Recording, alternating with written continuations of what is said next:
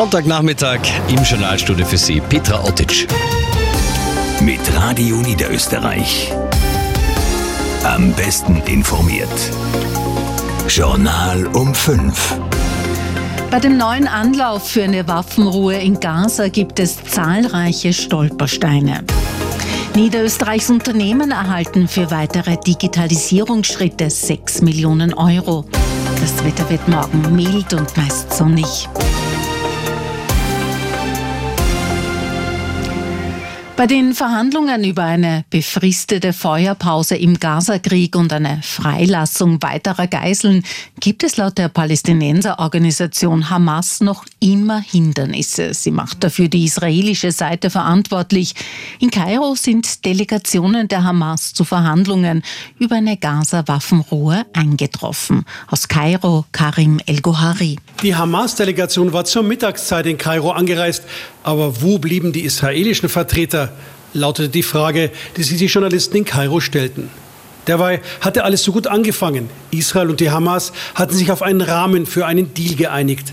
Eine sechswöchige Waffenpause. In dieser Zeit sollten mehrere Dutzend israelische Geiseln, die Rede war meist von 40, für die zehnfache Anzahl von Palästinensern in israelischen Gefängnissen ausgetauscht werden.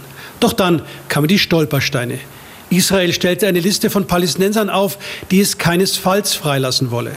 Außerdem forderte es von der Hamas eine Liste, wer von den israelischen Geiseln freigelassen wird, wer noch lebt, verletzt oder tot ist. Die Hamas erklärte, dass sie diese Informationen nur weitergeben werde, wenn es eine Waffenruhe gibt. Die Hamas fordert außerdem eine festgelegte Menge von Hilfslieferungen, die in den Gazastreifen hineingelassen werden müssen. Daraufhin sagte die israelische Delegation ihre Reise zu den Verhandlungen nach Kairo vorläufig ab. Die Schweizer haben sich heute bei einer Volksabstimmung mit großer Mehrheit für eine 13. Pensionszahlung pro Jahr durchgesetzt. Nach Hochrechnungen haben 58 Prozent der Wahlberechtigten dem Gewerkschaftsvorschlag zugestimmt. Nach Österreich beim regierungsinternen Streit über den nationalen Energie- und Klimaplan zeichnet sich keine Einigung ab. ÖVP-Verfassungsministerin Caroline Edstadler bleibt in der ORF-Pressestunde bei ihrer Kritik an Klimaministerin Leonore Gewessler von den Grünen. Diese habe den nationalen Energie- und Klimaplan nach Brüssel geschickt, ohne dies mit dem Regierungspartner abzusprechen. Ed Stadler über Gewessler. Also sie ist offenbar jedenfalls schlecht juristisch beraten, ähm, weil sonst hätte sie das wissen müssen. Und ich habe mit ihr auch schon das ein oder andere Gespräch dazu äh, geführt. Ähm, sie ist hier uneinsichtig. Mhm. Wird es jetzt trotzdem Gespräche geben, in die Sie sich einbringen, damit man eine Lösung findet? Weil es ist ja sehr peinlich, wenn Österreich jetzt so nicht zeitgerecht äh, diese Pläne abgibt und also, wirklich auf Strafsanktionen drohen und Vertragsverletzungsverfahren. Die Frist für die Einreichung eines Entwurfs ist abgelaufen. Wir könnten das natürlich jederzeit auch nachholen, einen Entwurf äh, ähm, zu übermitteln. Es gibt Gespräche auf äh, Fachebene jetzt, ähm, nämlich im Hinblick auf den endgültigen Plan, der ja schon für Juni äh, dann übermittelt werden muss. Ja? Und ich hoffe, dass wir da tatsächlich dann auf einen gemeinsamen grünen Zweig, äh, muss man wohl in dem Fall fast sagen, äh, kommen und das rasch vorangetrieben wird. Sagt Ed Stadler in der ORF-Pressestunde im Gespräch mit Annette Gantner von den oberösterreichischen Nachrichten. Die Digitalisierung niederösterreichischer Betriebe fördern.